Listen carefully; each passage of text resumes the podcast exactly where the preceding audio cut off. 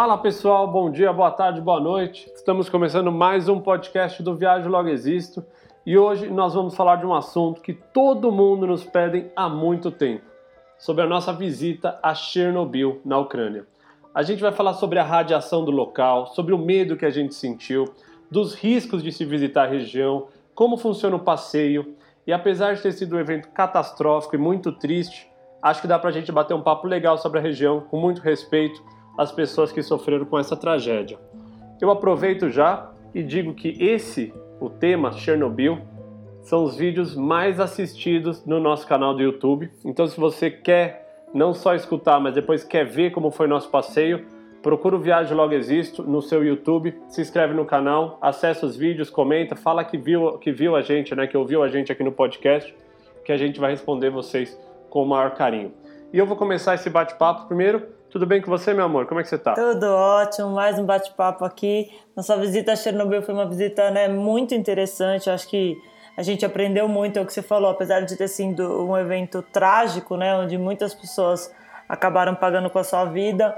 Acho que poder estar tá lá perto, entender, fazer um tour guiado foi um grande aprendizado e até como erros que a humanidade né, fez aí sempre tem uma lição para tirar desses, desses, dessas visitas e dessas viagens. E Kel, eu queria começar aqui, para variar, fugindo do nosso script, é, lendo três comentários que eu tirei dos vídeos lá do nosso YouTube. E são comentários muito engraçados, tem centenas de comentários. O primeiro dele é: Eu não teria coragem de ir visitar esse local, não.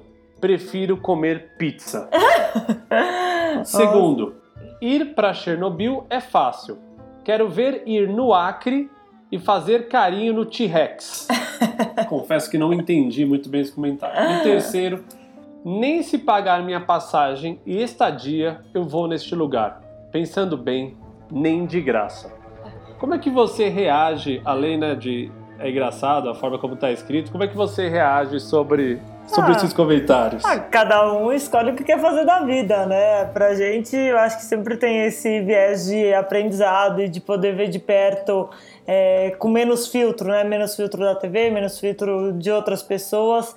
É poder ver com os nossos próprios olhos. Acho que essa é a grande graça de viajar. E por isso que a gente vai. Então, quem prefere ficar em casa comendo uma pizza, fica em casa e come a pizza, tá tudo bem. Pra mim, eu não me sinto nem um pouco ofendida, cada um faz o que quer e essa é a beleza do mundo, né? Inclusive, eu me divirto com esses comentários, então, por favor, podem ir lá, podem xingar, podem falar o que vocês não, quiserem. Não, xingar não. Aqui eu não gosto. Quando xinga, é claro que eu, que eu apago, mas acho é um que tem comentário. que ter educação. Exato. Esses aí são legais, assim, a pessoa tá dando opinião dela que ela prefere. Exato não ir num lugar desse, ok. Eu queria aproveitar, é, nem todo mundo sabe o que é Chernobyl, nem todo mundo conhece Chernobyl, então eu vou fazer um breve resumo para quem nunca ouviu falar, Chernobyl é uma antiga usina nuclear que fica na Ucrânia, no norte de Kiev, que é a capital do país, em torno de duas horas. E na época, a gente está falando lá em 1880, 1986, quando ainda fazia parte da União Soviética, teve um acidente é, catastrófico, né? Catastrófico, desculpa aqui a, a, a minha falta de habilidade com a língua portuguesa, é, no reator 4 e aí ficava próximo da cidade de Pripyat, que hoje é uma, é uma cidade que faz parte desse complexo todo, né, que foi contaminado. E com a explosão teve um vazamento radioativo, aí teve um monte de desdobramentos de pessoas que infelizmente faleceram. É, a região toda teve que ser abandonada, ficou, teve muita contaminação, tiveram que matar os animais. É, então assim tem muita coisa, muita coisa pesada, né, dessa época mas é, é, é, tranquilamente um dos maiores desastres que já aconteceram na, na Terra. Posso dizer assim? Nuclear com certeza é maior, né? Acho que desastre nuclear não teve nenhum maior do que esse. Mas acho que é até legal a gente. Eu vou já emendar uma pergunta aqui, apesar de você ter dado um resumo do que foi. É, você já tinha interesse por Chernobyl? Eu lembro que quando a gente estava discutindo o passeio, você meio que já falou, mas a gente vai para a Ucrânia e já sei, tem um passeio super legal, você já foi, fechou o passeio, já contratou tudo, meio que eu só fui no embalo. E acabei, acabei aprendendo muito mais durante a visita e no tempo que a gente ficou lá. Queria que você falasse de onde será que vem, assim, ou se você tem alguma memória de onde vem esse interesse, tanto por esse lugar, você também já quis visitar no Japão, um lugar onde teve também a... Fukushima Fukushima, tipo, o que tanto te interessa desses, dessas regiões ou desses lugares ou de Chernobyl em específico? Kel, é uma boa pergunta. Acho que isso vem de encontro a um, ao meu perfil, né? Do sentido de coisas extremas que me interessam, né? Eu acho que o caso de Chernobyl tem o acidente é muito triste, mas o fato de ser um evento de escala global, né? E de você ir e ver com seus próprios olhos um lugar que deveria, e depois a gente descobre que não, não é tão assim, mas que está intocado, né? Ele, porque é uma tragédia que, que aconteceu num dia de semana e todo mundo foi evacuado da cidade, a cidade ficou literalmente abandonada. Então eu me interesso para ver como a natureza é, se desdobrou nesses últimos 35 anos desse local. É, como era a vida naquele tempo? Como o que aconteceu de fato? Como é a usina? Quando eu falo de Fukushima no Japão, a gente está falando que foi 2011, são 10 anos. Também tem uma tem um tour já que estão fazendo alguns anos, não sei agora. E você vai, fica pouquíssimo tempo, duas, três horas, onde é controlada a sua exposição à radiação. É, de novo, sempre com muito estudo, sempre com muita dedicação para entender os riscos reais envolvidos, no que você está se metendo. Eu sou um cara, quem me conhece, que eu sempre me interessei por conflitos, então é, eu não me interesso pela arma, não me interessa se o avião é mais rápido ou não, mas eu me interesso pela questão como as pessoas vivem nessas situações extremas. Né? E quando eu falo extrema, não é necessariamente de pobreza, é como o homem age numa guerra, como o homem age numa ah, num conflito de onde envolve tráfico de armas, tráfico de comida, de gente. Eu gosto de entender esse lado mais Humano. radical. Não sei nem se é humano, é mais radical da humanidade. Pode ser, pode ser. E acho que Chernobyl me atraía por ser muito exótico, né? Mas, e, mas tinha na sua cabeça, já que existia um tour por Chernobyl, assim, quando você começou a pesquisar o que fazer na Ucrânia, foi uma coisa que apareceu os passeios, foi fácil achar? Porque eu lembro que quando a gente foi, não tinha tanta informação, né? Até o Estevão depois foi e ele comentou com a gente que ele foi para Chernobyl por causa da gente, porque a gente explicou, contou a empresa, mas né, foi fácil assim contratar uma empresa, existe um tour, é tipo uma coisa organizada já esses passeios para Chernobyl. Eu, eu já tinha escutado em algum lugar lá no fundo da minha mente, eu já sabia que existia. Mas algum seguidor nosso, um mês antes ou dois meses antes, quando a gente comentou que ia fazer um tour pelo leste europeu e que nós iríamos para Lituânia, Letônia, Estônia, Romênia, Bielorrússia, Moldávia e não sei o que eu falei, Ucrânia, e que a gente queria ir para Chernobyl, mas eu não sabia nada. Esse cara chegou para mim e falou o seguinte: Léo, e, e isso é o lado legal da gente responder todo mundo nas redes sociais. Ele falou: Meu, se vocês vão para Chernobyl, meu, reserva agora o passeio, procura essa empresa, que acho que é a única que faz, que é a Chernobyl Tour, se não me engano e custa em torno de 190 dólares, mas já reserva agora porque é, é tudo lotado. Então esse cara no fundo que me ajudou, que eu já entrei e fui lá e reservei para a data que a gente ia, conseguimos encaixar, porque realmente se eu tivesse deixado para ver isso cinco dias antes, a gente não teria tido data. Então, no fundo, são pessoas que sempre acabam ajudando, né, Kel? É. E acho que isso é legal falar, né? Até entrei no site da empresa, vou comentar o nome aqui de novo, chama chernobyltour.com. Isso tá lá no nosso site, tá nos vídeos do YouTube também. O passeio custa 85 dólares por pessoa. Você já faz a reserva dentro do próprio site, então você clica o dia e o horário que você quer ir, já faz a reserva. Isso é bom fazer de uma forma antecipada, porque tem essa questão que o Léo falou, que acaba ficando lotado e não é que tem assim 200 tours indo, entendeu? Então, se você acabar não se programando, se você tinha três dias na Ucrânia, talvez nesses três dias não vai ter vaga e você vai acabar não fazendo. E você precisa de um dia todo, né, para fazer, né? Não dá para você, um não é uma, porque você demora uma hora e pouco de transporte, e depois a região toda, é, ela é lá, é grande, são quilômetros, você vai em vários lugares, em várias regiões, então é acaba que é um day tour mesmo, né, um day trip. Eu lembro quando a gente começou a falar né, do tour, você falou já fez a reserva, tudo mais, precisa mandar os documentos. E eu lembro de você falar assim, ó, a gente não pode esquecer que no dia do tour tem que levar os nossos passaportes, se não levar o passaporte não faz o passeio, você vai ficar para fora, não... que era uma coisa assim super séria. Queria que você falasse um pouquinho dessa burocracia, por que que é isso, é controlado pelo exército, não é? Fala um pouco é, mais. Eu não lembro ainda, pode ser que eu cometa alguns equívocos, mas o que eu lembro é a, a zona de Chernobyl, da usina, então a gente, o problema aconteceu no reator número 4, tá bom? E aí eles criaram círculos de exclusão. Então, por exemplo, até 2 quilômetros de, de raio do reator, ninguém pode viver, só quem vai trabalhar. Aí, sei lá, até 10 quilômetros, você pode ter algumas agências lá, algumas coisas. É entre 10 e 30 quilômetros, você já tem pessoas vivendo nessa região. Então eu lembro que cada, para cada ciclo, para cada parte que a gente entrasse, necessitava um tipo de autorização. E eu acho que como envolve é, material nuclear, tem lá, quer queira que não, no reator ainda tem matéria radioativa, ainda tem, estão se, se, fazendo estudos, estão se fazendo, eu não sei exatamente, isso é... Isso é, é especulação? Não só especulação, mas isso é, é, é secret, é sigiloso. É sigiloso é. Então acontece que eles controlam exatamente quem vai lá, vai lá, porque você, tem lugar que você não pode tirar foto na parte muito próxima, porque tem as instalações com câmera. Então, assim, é, é tem, tem, tem gente protegendo, porque tem, tem interesses é, escusos, né? Poderia a gente tentar roubar aquilo para fazer uma bomba, sei lá.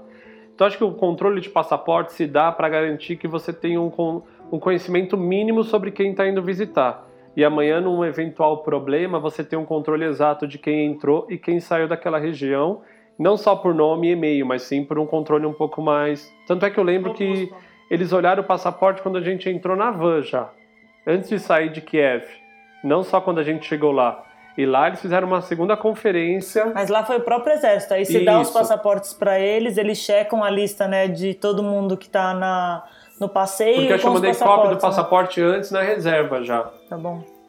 Então isso é uma coisa interessante. E assim, apesar de ter essa história do passaporte, exército e tudo mais, não é um clima tenso, assim, estilo Coreia do Norte, certo? É, tem uma questão de você não pode esquecer o passaporte, senão você não vai no tour, o cara fala umas 10, 20 vezes isso, que você tem que né, respeitar, não sei o quê, que você não pode tirar foto onde tudo mais. Tem uma serinha de regras, mas não é tenso, né? Eu acho que a tensão ela se dá pela radioatividade, né? Tá bom. Ela não se dá pelo local, não existe risco é, você não está preocupado, ninguém vai te roubar, assaltar, te prender. Acho que o teu medo é, é como ir num ambiente onde a radioatividade ainda está presente.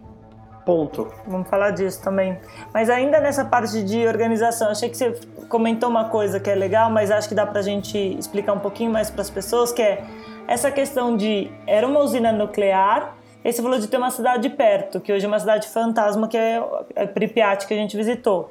Essa cidade foi feita, pelo que eu entendi lá do nosso passeio, e até onde eu sei, para as famílias dos funcionários que trabalhariam na usina, certo? Então foi uma cidade modelo, com todos os prédios, escola, clube. Era toda uma estrutura para que os funcionários da usina tivessem suas famílias ali perto, fosse fácil acesso, tivesse o transporte público de ir e vir e tudo mais. Faz sentido? É, pelo que eu entendo, era exatamente isso. As empresas, né, no caso a a, a, estrutura é muito bem desenvolvida de Pripyat, tanto é que a gente mesmo foi em clube, foi em teatro, foi um monte de coisa que tem na cidade. É, tinham sido é, remanejado uma série de cientistas e pessoas que eram aquilo era um projeto audacioso, né, de, de, de energia, de, de criação de energia, de pesquisa, de desenvolvimento. Então você tinha assim uma região muito bem, de novo tinha o parquinho que é bem caricato, as fotos que tem do parquinho do bate-bate é, as escolas. Então, ele era uma, era uma cidade modelo, né? Onde eles levaram vários cientistas, várias pessoas é, que eles falavam que era high skill, que eram né, gabaritadas no, do período soviético. Então é isso, você tem ali uma cidade inteira desenvolvida, que hoje foi tomada pela vegetação, foi tomada pelo tempo, teve muita é, depredação, as pessoas entraram e quebraram, teve gente que roubou, mas ainda tem muitas.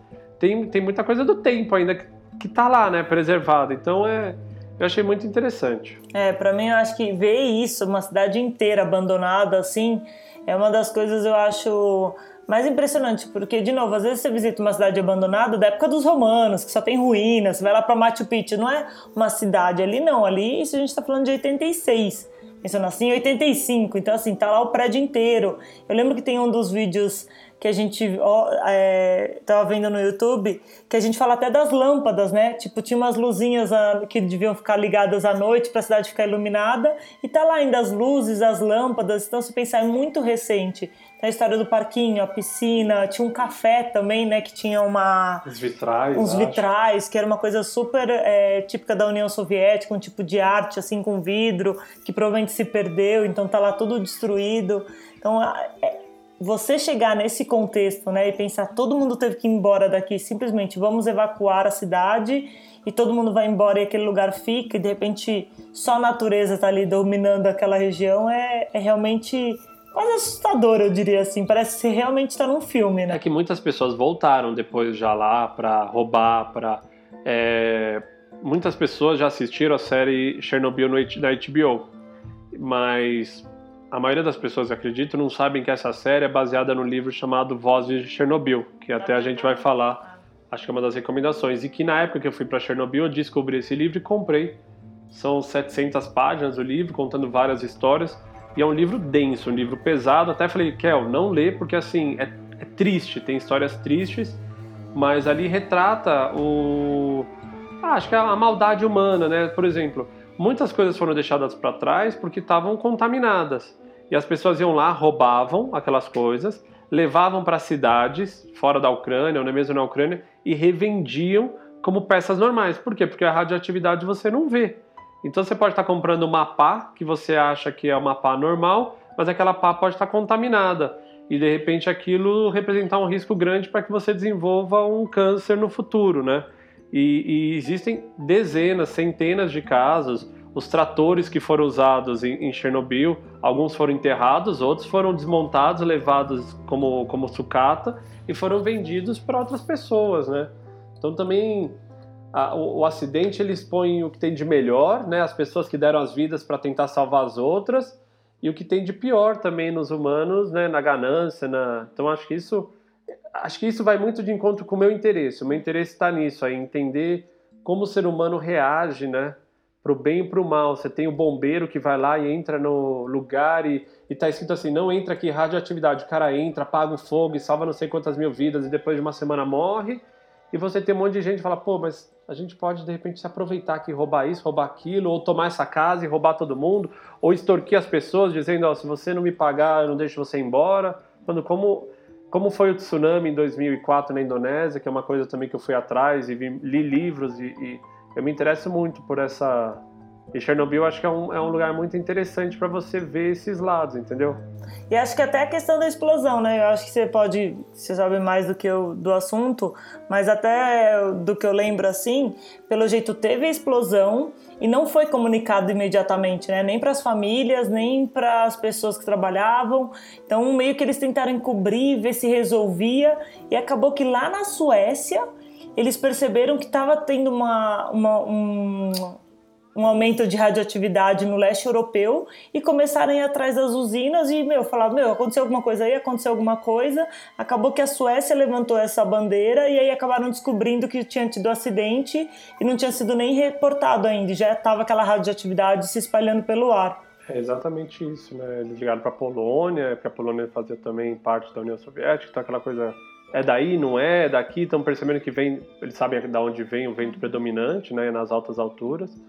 E muitas pessoas falam que ali a explosão de Chernobyl e a exposição e a forma como foi administrada o, o acidente dá início à queda da União Soviética. A queda da Soviética cai em 89, né, com o Muro de Berlim cai em 91, se não me engano.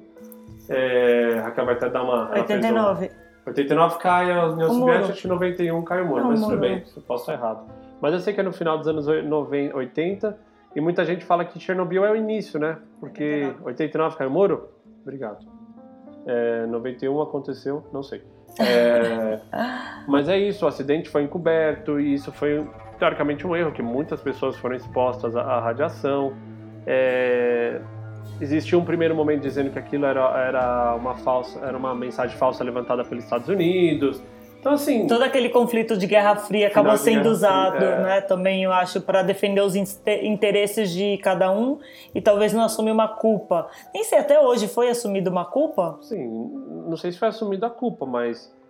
É, parece que existe uma, uma história clara, né? Do problema. Eles estavam fazendo um teste de segurança desligaram alguns sistemas de proteção, que é era um procedimento normal, e acabou, na, naquele processo ali, eles forçaram uma reação nuclear que não conseguiu ser controlada. E ela vai aquecendo, aquecendo, aquecendo. Geralmente você tem os meios por meio do carbono que você para isso, sem entrar em muito detalhe. Ela vai aquecendo, aquecendo, aquecendo. Aí ela seca todo o ar, explode. Aí em contato com a, seca toda a água, em contato com o ar explode de novo.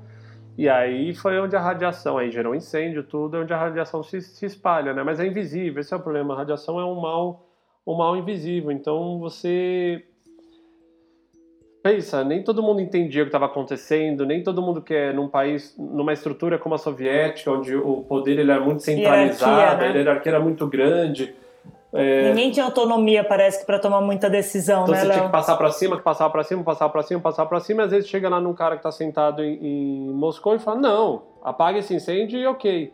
E aí volta, né, o telefone sem fio, falando, é, é, é, é, diferente, são 30 anos atrás, uma estrutura hierárquica muito diferente.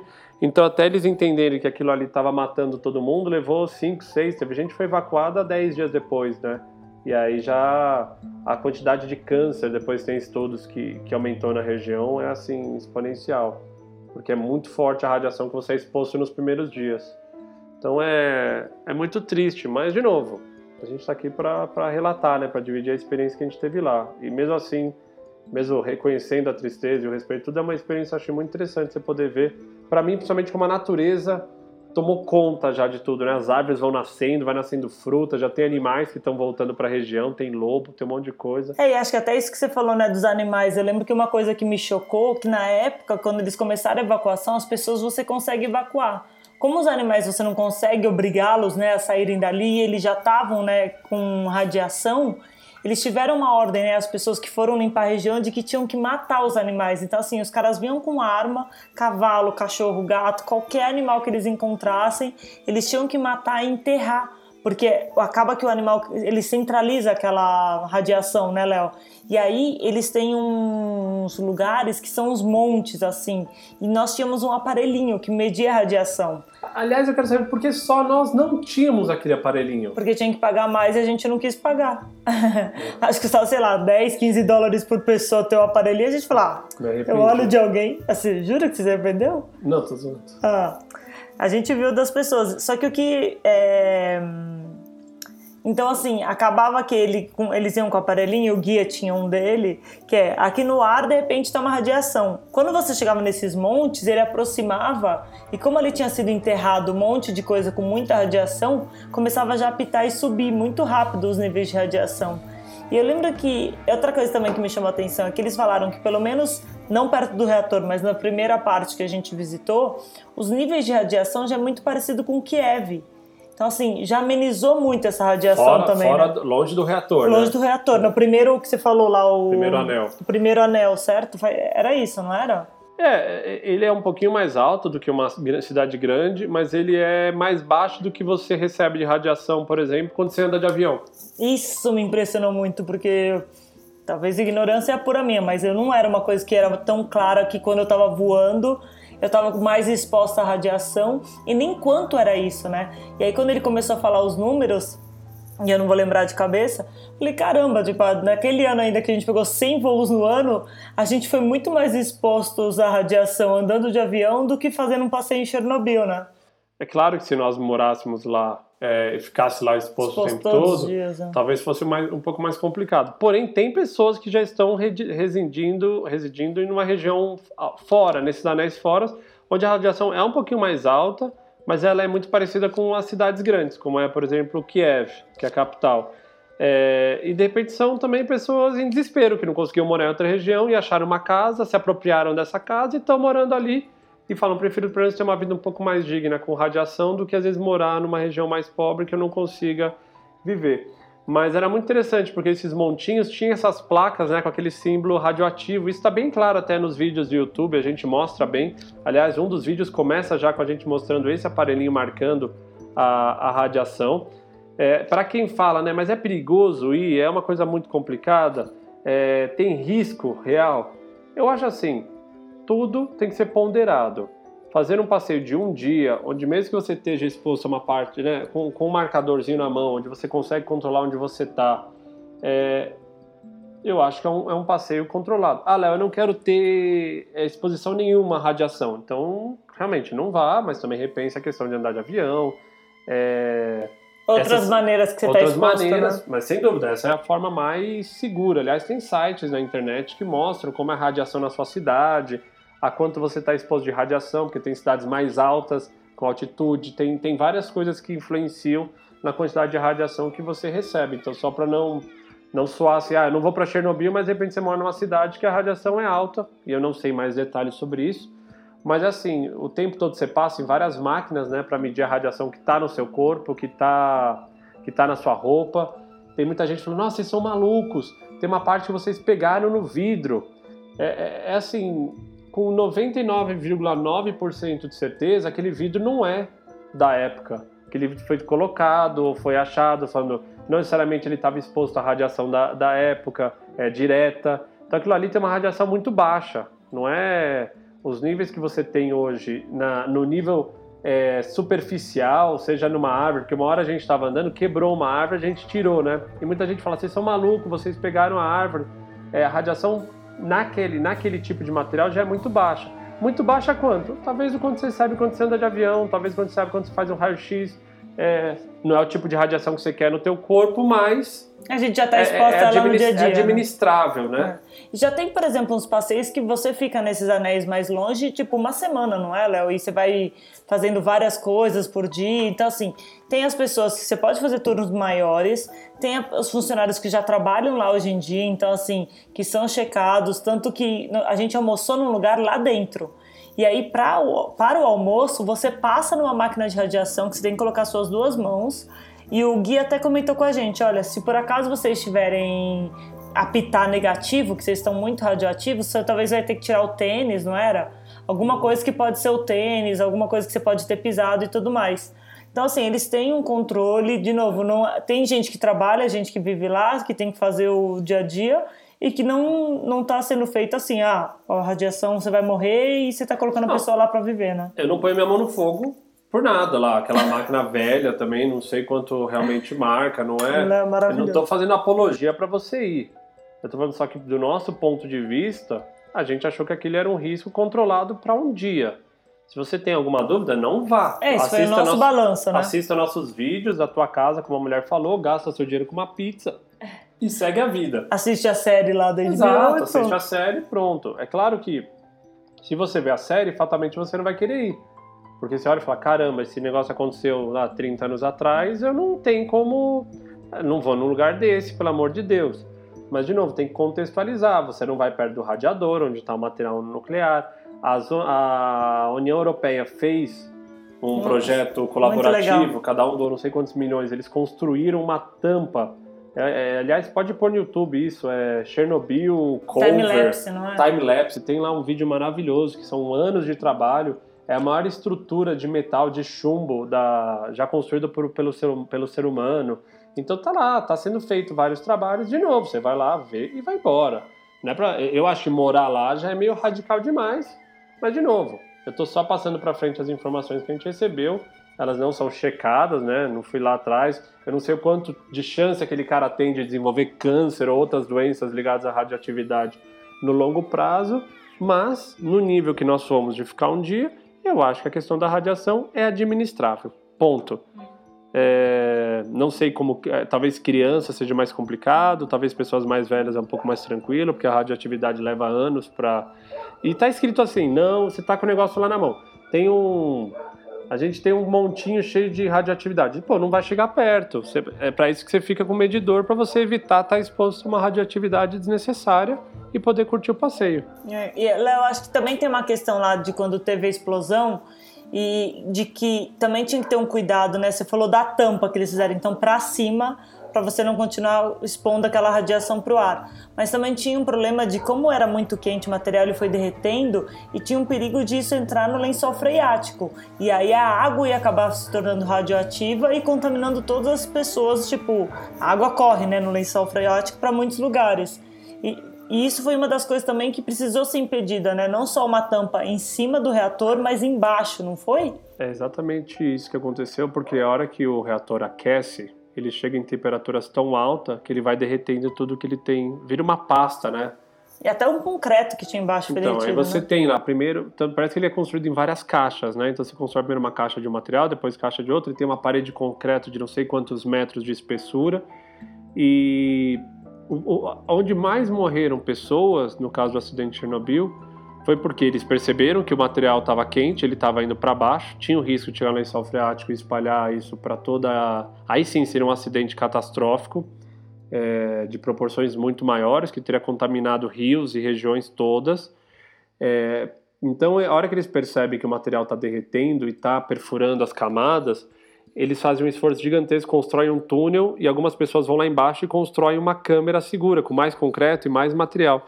E aí fica conhecido com o que eles chamam como pé de elefante. Se você der um Google, acha, né? Se você Inclusive as fotos. Pé de né? elefante Chernobyl ou Elephant Food Chernobyl, porque a massa nuclear a derretida, ela ficou num formato de um uma pata de, de uma pata de elefante. Não sei até as pessoas que as, as, fotografias não funcionam direito porque a radioatividade é tão grande que destruiu os filmes na época. É, eles tentaram mandar robôs também para poder fazer esse serviço e a radioatividade destruiu o sistema dos os sistemas do, do, dos robôs. Então algumas pessoas tiveram que entrar ali, trabalhadores soviéticos na época que talvez nem estavam cientes. essas histórias são bem retratadas no livro que a Raquel vai comentar eles nem estavam tão cientes da, do perigo, mas no fundo são os heróis que conseguiram construir uma estrutura gigantesca de concreto, com muitos metros ou com metal, não sei exatamente a composição, e que acabou freando é, a, é, a, expansão, né, esse movimento que estava a contaminação. Então acho que no fundo e a parte de cima também, mas pessoas, pilotos de helicóptero que sobrevoaram a região, depois alguns vieram a falecer porque a radiação para cima também era muito forte. Então é muito maluco, assim, porque, de novo, é invisível, né? Então, e tem vídeos, e é legal que, do ponto de vista assim, audiovisual, isso aí foi retratado, não é tão antigo. Então você tem vídeo, você tem muitas coisas da época que você pode ver como foi, como aconteceu, né? E, e isso também tem uma coisa que, para mim, foi até o que mais me impressionou, que apesar de toda essa radioatividade, então a gente falar dessa destruição ali, dessa massa nuclear e tudo mais, de como o corpo, né, não aguenta, então como, porque você por fora você tá bem, só que ele vai te corroendo por dentro a radiação, né, Léo? E, e, esse livro que até influenciou a, a série, o Léo leu e ele não me deixou ler, porque ele falou, é tão pesado os detalhes que você vai sofrer muito se você ler, então não leia. Mas isso, essa parte ele me contou que você queima por dentro no final, né, Léo? Não tem uma queimadura por fora, é por dentro. E aí, tem os dois, é. Mas aí uma coisa que eu, para mim foi muito impressionante que ao mesmo tempo que o nosso corpo é tão sensível, né, a essa radiação, quando a gente chega lá e a gente viu, né, é, pés de maçã com umas maçãs lindas, acho que até você pode pôr essas fotos depois no no Telegram lá para a turma ver. E aí você vê os pés de maçã com frutas, frutas bonitas, e, e, e, você chegaria ali e não conseguiria ver essa radiação. Eu acho que isso é o mais incrível. Você pegaria uma maçã linda do pé, falaria, nossa, que maçã linda, maravilhosa, e comeria e você ia estar se contaminando. Então é, é muito maluco quase você pensar que é uma coisa que você não vê e que pode te fazer tão mal e ao mesmo tempo a natureza vem tomando conta, os pés, né, as frutas voltam a crescer, o que você falou, os animais voltam para a região, começam, talvez esses animais não vivam tanto tempo porque vão se contaminando e talvez morram e sei lá, mas então vai voltando a vida, né? Vai a natureza de alguma forma tomando conta daquilo. É, é assim, a parte da usina ainda, a vida útil do material é muito longa, então aquela radiação ainda vai continuar ali por muito, muitos milhares de anos, acho, uma coisa assim catastrófica mesmo. Mas como ela já foi um pouco contida, os animais vão eh, se adaptam, né? Talvez esses animais vão ter mutações genéticas, vão ter outras coisas que vão surgir nele. Mas de novo, são muitos detalhes acho que é isso que torna tão interessante é, como destino, como história. Então, mesmo você que não quer ir pela radiação, acho que vale a pena é, ir lá no YouTube, assistir os nossos vídeos. Depois, se isso for o suficiente para te instigar, procura outros documentários. Você fala inglês, procura inglês, tem muita coisa legal. É, mas é interessante porque tem um contexto da, da, da União Soviética, tem um contexto é, dos anos 80, um final de Guerra Fria, é, um, é uma época que o mundo está mudando muito. Então acho que tem documentários na National Geographic, no Discovery, tem esses canais com documentários muito legais assim sobre o que aconteceu, como foi o contexto. De novo, tem que desconfiar de tudo, acho que tem que ser uma, uma abordagem mais crítica, mas você vai preenchendo. Você ouve um, um vídeo, você ouve um documentário, você procura alguém Acho que é, é um tema legal, é um tema que eu me interesso e eu recomendo que as pessoas vão atrás. E acho que tem até uma questão que é, é hoje, é, por causa desse acidente, né, acaba que energia nuclear, quando se fala, todo mundo já pensa, nossa, catástrofe, explosão, radiação, todo mundo vai morrer. Em 2011 teve o Japão Isso, também, teve o né? Japão, mas hoje ainda é uma energia que é uma energia que consegue se gerar muita energia, é uma energia limpa, e tem pessoas, por exemplo, se você vê o documentário do Bill Gates, que está tentando como a gente faz voltar a discussão sem esse ar de nossa, energia nuclear é do mal e como a gente pode fazer de formas mais seguras o uso da energia nuclear. Então, assim, é, eu acho que também vale para a gente desmistificar um pouco e às vezes não ficar só com uma coisa assim, ah, energia nuclear é do mal e a gente nem sabe porquê, entendeu? Eu acho que a análise até mais complexa que é, na velocidade que o mundo cresce, em termos de natalidade, né? Estamos falando de 10 bilhões de pessoas daqui, sei lá, daqui 10 anos, não é tanto tempo que 6 anos, está crescendo muito rápido. É, a, nossa, a, a, nossa questão energética ela não vai ter como dar conta. Então, assim, não adianta você fazer o recurso hídrico é limitado, você não vai conseguir fazer hidrelétrica, você não vai queimar carvão para gerar energia. É, tem a parte eólica, que acho que é onde a gente está avançando muito, solar, mas é, a, a, parte nuclear ela não vai ter como fugir, porque a energia nuclear ela você consegue gerar com muito pouco, né? Então vai ser uma discussão o que vai ser feito com material radioativo, que já é uma discussão onde vai enterrar, vai levar para a Lua de repente isso amanhã, ou de repente a gente vai jogar no espaço isso? Não, mas até é... no projeto do Bill Gates, um deles que ele mostrou no documentário é sobre como você usar o lixo nuclear para gerar energia, entendeu? Então, então, e aí então você tem esses trabalhos em paralelos que é você precisava de um. Vamos entrar na parte mais técnica. Você precisava de um urânio enriquecido em X% para fazer energia nuclear. E aí, quando esse urânio é esgotado, vira o, lixo nuclear. Talvez a tecnologia, em poucos anos, vai descobrir como pegar um urânio muito pouco enriquecido, mas ainda suficiente para que se gere energia. E ele vai ficar cada vez mais vazio, né? O urânio ele vai ficando menos enriquecido e de repente a gente vai. E você diminui o lixo nuclear, né? Vai despejar, de repente, um lixo nuclear em outros lugares, como vai ser feito.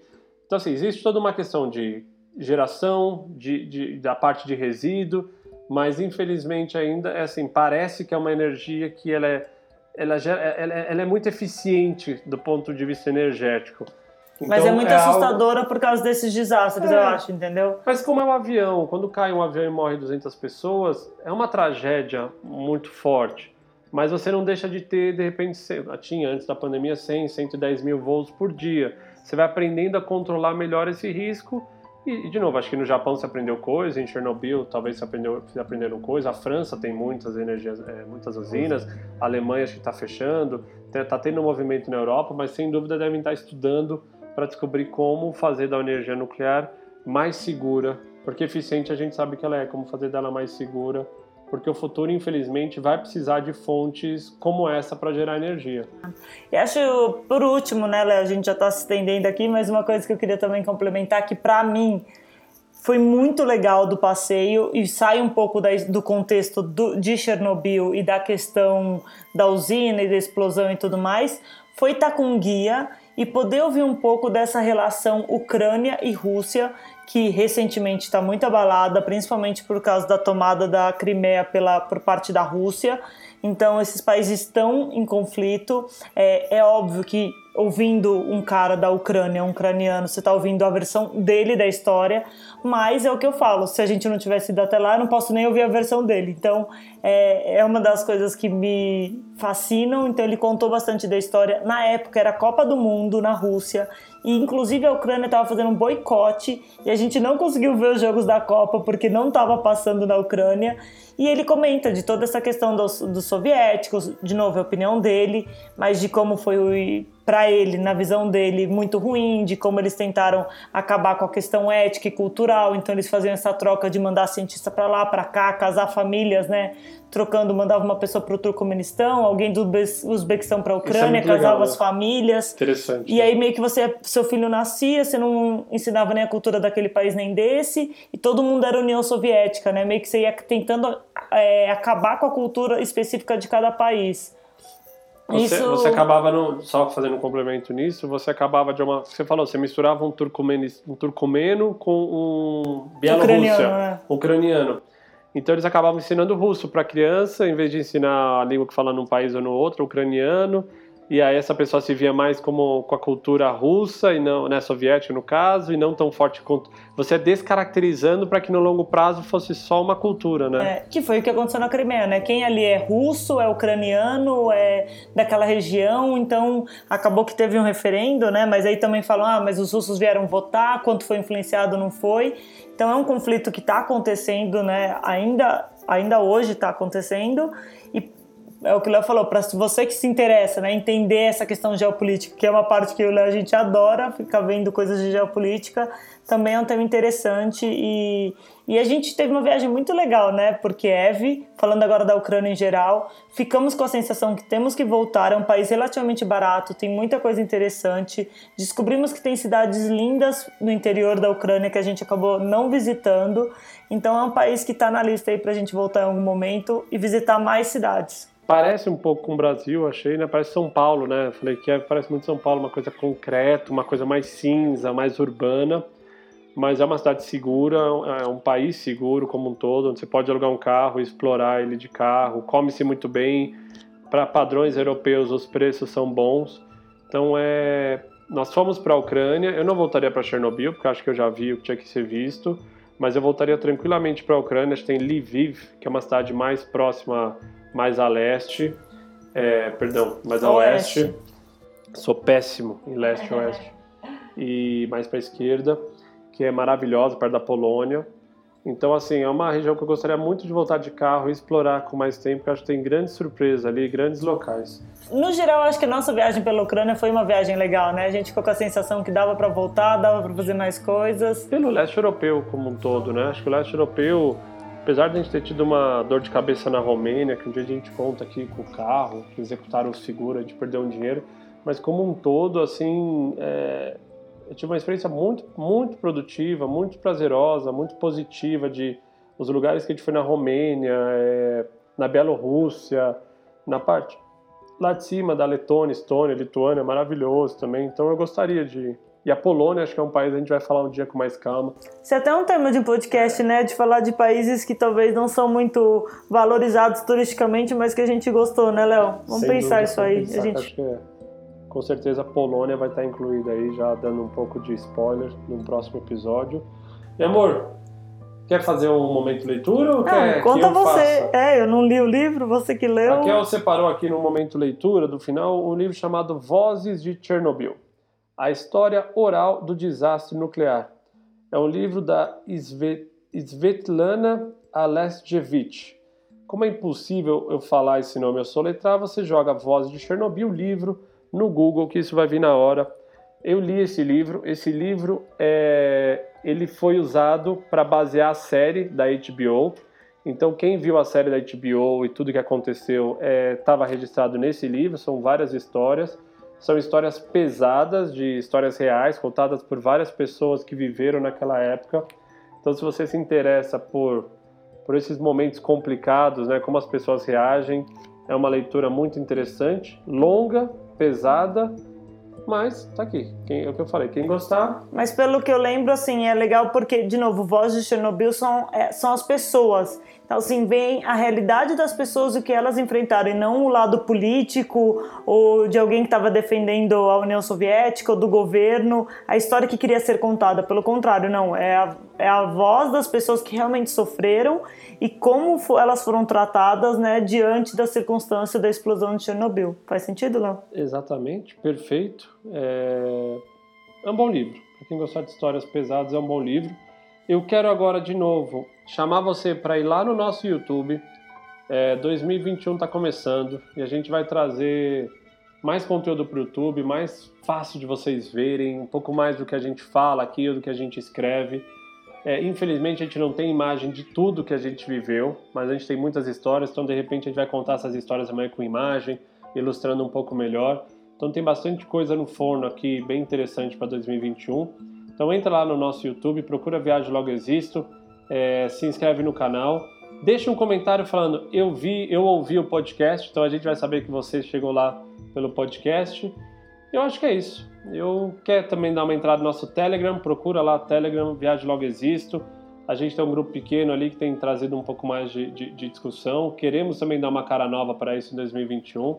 Então, se você quer participar de uma discussão mais aberta, ter um canal mais direto com a gente, ali pode ser um, um, uma boa ferramenta. É isso, pessoal. Muitíssimo obrigada. Nos vemos na próxima semana com mais um assunto aqui que nós vivemos pelo mundo. Toda quinta-feira tem podcast do Viagem Logo Existe. Um grande abraço, até mais.